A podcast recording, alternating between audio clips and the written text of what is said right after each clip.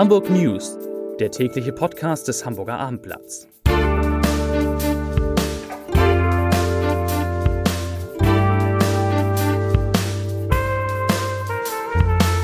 Herzlich willkommen zum täglichen Podcast des Hamburger Abendblatts, den letzten in dieser Woche. Mein Name ist Insa Gall und ich freue mich heute auf mehrere Gäste. Es wird gehen um den größten Kokain-Einzelfund, den es je in Deutschland gab, 4,5 Tonnen Kokain. Darum, wie gut eigentlich Veggie-Burger sind und alles über diesen neuen Megatrend. Und äh, ich spreche mit meinem Kollegen Christoph Heinemann und der berichtet, was er auf seiner Sommertour an den Stränden von Nord- und Ostsee so alles erlebt hat. Aber dazu später mehr. Erstmal habe ich für Sie drei wichtige Nachrichten im Überblick. Unwetterwarnung in Wacken. Das Heavy Metal Festival ist am Freitag um kurz vor 14 Uhr unterbrochen worden. Die Konzerte auf allen Bühnen wurden gestoppt. Erwartet wird heftiger Regen. Äh, die Meteorologen haben sogar die Unwetterwarnstufe 3 von 4 ausgerufen. Dabei begann das Festival gerade sich warm zu laufen, wie mir mein Kollege Alexander Josefowitsch vorhin gerade erzählt hat. Die meisten der erwarteten 75.000 Zuschauer sind da und sie mussten nun das Festivalgelände verlassen und sollen ins Camp zu den Autos zurückkehren. Zweite Nachricht. Ein zweijähriges Kind und zwei Erwachsene sind bei einem Unfall an der Elbgaustraße in Lurup schwer verletzt worden. Eine 55-jährige Autofahrerin hatte aus einer Grundstückausfahrt kommend einen Mercedes übersehen und es gab einen großen Crash. In dem Mercedes saß der, saßen der zweijährige Junge und die beiden Erwachsenen, die alle nicht angeschnallt waren. Die Autofahrerin erlitt leichte Verletzungen. Nachricht 3. Nach dem spektakulären Aufbruch von 82 Schließfächern in der Sparkasse Harburg Buxtehude Anfang Juli gibt es jetzt erste Hinweise auf die Täter. Oder zumindest Fotos, mit denen die Polizei jetzt fahndet. Die stammen aus den Überwachungskameras. Die Ermittler haben auch einen Verdacht, wie der Millionenkuh abgelaufen sein könnte. Die vermutlich vier bis fünf Männer drangen demnach am Freitagabend in den sichtgeschützten Raum der Schließfachanlage ein und betraten diesen Raum am Sonnabend immer wieder mit Rucksäcken und Taschen, wobei sie ihre Kleidung wechselten, um nicht aufzufallen. Mit einem falschen Schild hielten sie Kunden von der Schließfachraumanlage ab. Auf den Schildern stand, die Anlage sei außer Betrieb. Und jetzt gibt es noch eine kleine Kuriosität. Der Lohbrügger Pastor Jonas Göbel versteigert das Thema seiner Predigt, das er am 29. September halten will, auf eBay. Vom, in einem Zeitraum vom 8. bis zum 18. August, so lange soll die Auktion laufen, können eBay-Nutzer vorschlagen, worüber der Pastor predigen will. Anfangsgebot ist ein Euro, das höchste Gebot gewinnt. Aber jetzt zu meinen Gästen. Ich begrüße drei liebe Kollegen, die bei mir hier zu Gast im Studio sind und beginne mal mit Bob Geisler. Bob, im Hafen ist eine gigantische Menge an Kokain gefunden worden. Das heißt sogar, das sei die äh, größte Menge, die jemals in Deutschland bei einem Einzelfund aufgetaucht worden ist. Was äh, war da los? Ja, es ist wohl wirklich ein ganz spektakulärer Fund, der da dem äh, Hamburger Zoll äh, geglückt ist.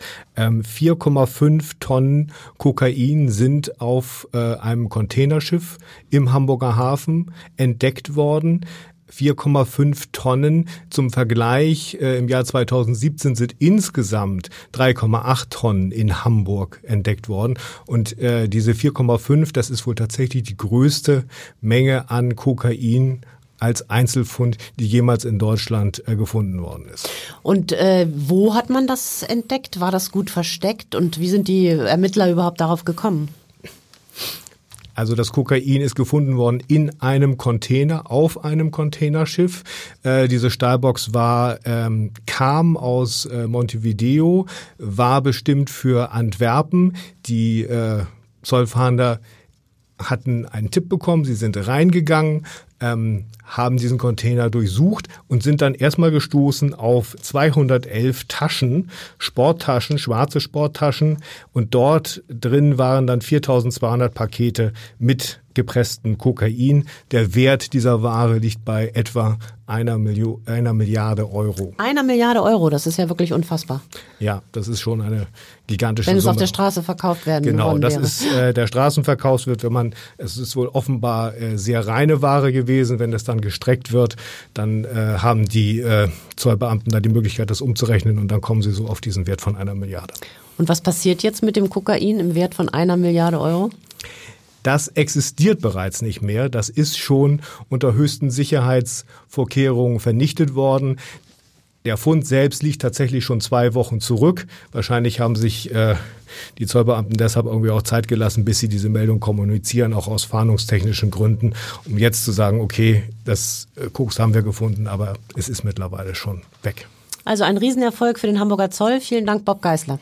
Nicht nur bei uns hier am großen Burster wird heftig abgerissen, sondern auch am Gänsemarkt. Das Deutschlandhaus, das viele Hamburger auch gerne erhalten gesehen hätte, äh, fällt und die Bagger sind da heftig am Arbeiten. Mein Kollege Axel Ritscher ist jetzt hier im Studio und er war vorhin bei einem Baustellenbesuch und hat sich umgesehen. Wie weit sind denn die Abrissarbeiten, Axel? Ja, die haben jetzt innen ein bisschen was weggenommen und das, was jetzt sichtbar ist, ist, dass sie eine Schneise zur Finanzbehörde hingeschlagen haben, um die großen Bagger reinfahren zu lassen. Und die fangen jetzt an, mit ihren Zangen da in 30 Meter Höhe die Decken abzureißen und das Ganze dann fein säuberlich zusammenzukehren, zu sortieren und werden dann den Bauschutt in der Tiefgarage verdichten, damit sie bis zuletzt auf diesem Schutt stehend weiter abreißen können und sich zu den Treppenhäusern vorarbeiten, wo dann das Haus im Innersten zusammengehalten wird. Bis zuletzt hast du gesagt, äh, wann soll denn der Abriss beendet sein? Und ist das nicht eine ziemliche Belastung für die äh, umliegenden Nachbarn, für Geschäfte und Behörden? Ja, im Oktober wollen sie damit fertig sein. Das ist logistisch sehr aufwendig. Sie lassen, um die Nachbarn nicht so sehr zu belasten, die Fassaden außen so lange wie möglich stehen, weil die auch Lärm und Staub von den Nachbarn wegnehmen. Und ansonsten haben sie das gemacht, was in den Planungsverfahren in Deutschland eigentlich vollkommen unüblich ist, leider. Sie haben im Vorfeld mit den ganzen Nachbarn gesprochen, sie eingeladen, ihnen die Planung vorgestellt und ihnen dann äh, Möglichkeiten aufgezeigt, wie man gemeinsam die Belastung für alle möglichst gering halten kann. Und ähm, was, das ist ja eine sehr prominente Lage. Äh, was ist denn da am Gänsemarkt jetzt neu geplant? Ja, geplant ist im Prinzip ein Gebäude, ein, auch ein großes Gebäude, nicht viele kleinteilige, genauso wie das alte auch. Ein großer Klotz ist im Prinzip neun Geschosse hoch, wird es auch werden und es lehnt sich in der Gestaltung sehr an an das, was schon da ist. Allerdings haben sie als Clou einen hochkant gestellten Klinker eingeplant, der bis zu 50 Zentimeter hoch ist und dann in so fest Fertigelementen montiert wird. Vielen Dank, Axel Ritscher. Ein ganz anderes Thema. Meine Kollegin Hanna Lotte Mikuteit ist jetzt hier und es geht um Veggie-Burger, die ja immer äh, beliebter werden. Jetzt hat auch äh, Otto, Ottos Burger einen solchen Veggie-Burger im Programm. Hast du den probiert, Hanna Lotte? Ich habe ihn probiert und ich muss sagen, also ich habe gar keinen großen Unterschied zu Fleisch geschmeckt. Ähm, ich bin nun vielleicht auch nicht die ganz große Fleischexpertin, aber ich fand, das war wirklich sehr lecker, was die da sich ausgedacht haben von Ottos Burger hier in Hamburg. Letztendlich steckt dahinter ja so ein ganz großer neuer Trend. Da geht's um um einen Fleischersatz, kann man sagen. Das besteht ähm, hauptsächlich aus Proteinen, also pflanzlichen Eiweißen, aus Erbsenprotein, Sojaprotein, im Fall von Otto Burgers aus Weizenproteinen. Der Trend ist riesig, äh, hast du schon gesagt, das bieten jetzt ja äh, ganz viele ähm, Burgerläden auch an, die gibt es auch in Supermärkten zu verkaufen. Wie wichtig ist das, äh, ist der Markt? Ich glaube, im Augenblick lässt sich das noch gar nicht beziffern. Es gibt ein Unternehmen aus den USA, das heißt Beyond Meat. Die haben vor fünf Jahren, ich bin jetzt nicht ganz sicher, aber ich glaube vor fünf Jahren angefangen. Und die haben einen wahnsinnigen Börsenstart vor ein paar Monaten hingelegt. Das Unternehmen wird mit äh, Milliarden bewertet. Es ist also ein, ein Riesengeschäft, was da gewittert wird. Im Prinzip geht es natürlich um um Klimaschutz, um Ressourcenschutz. Es geht darum, dass wir Menschen in dieser Welt viel zu viel Fleisch essen, natürlich gerade in, West, in westlichen Ländern. Und ähm, die Frage ist eben, ob durch diese, diesen Fleischersatz da eben auch umweltverträglicher produziert werden kann. Ob wie das ausgeht, weiß man noch nicht, glaube ich. Also im Augenblick ist es jedenfalls mega und ich kann sagen, probiert. Kann man ich probieren. finde auch, jeder sollte das mal ausprobieren. Und wenn es äh, ein Beitrag zum Klimaschutz ist, äh, umso besser. Vielen Dank, Lotte Mikoteit. Am Telefon bin ich jetzt mit meinem Kollegen Christoph Heinemann verbunden. Der ist seit vergangenem Sonntag unterwegs als Strandreporter des Hamburger Abendblatts an den Küsten von Nord- und Ostsee.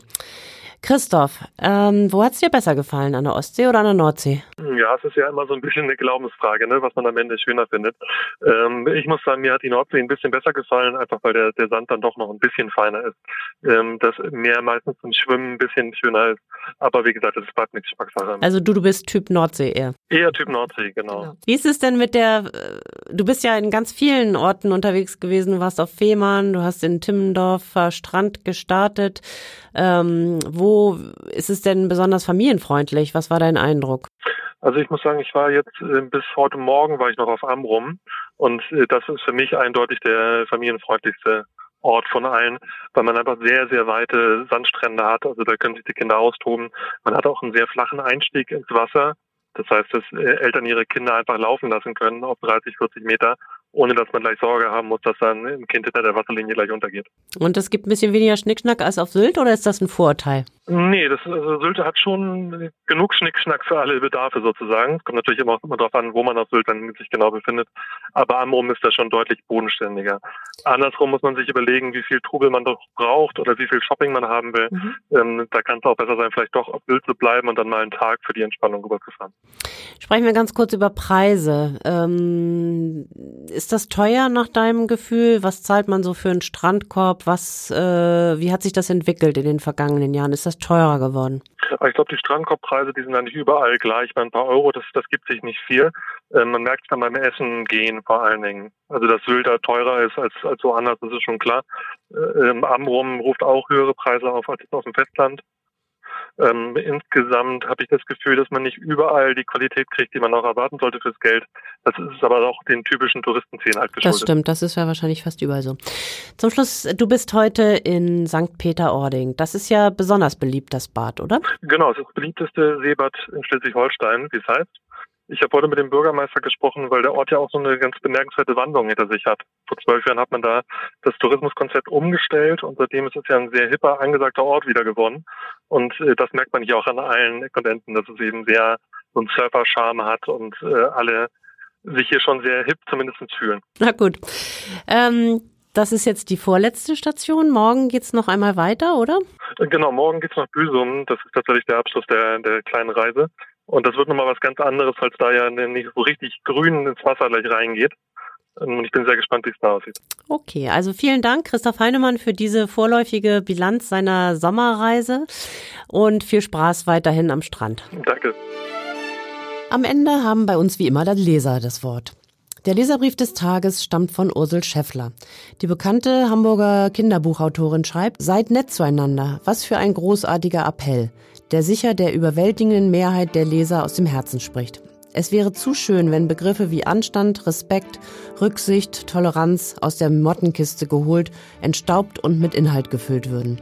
Das wäre Klimaschutz der besonderen Art. Unsere Atmosphäre würde sich nachhaltig verbessern.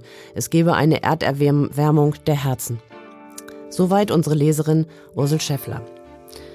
Das war's. Kommen Sie gut durch den Rest des Tages und genießen Sie das Wochenende. Bis Montag.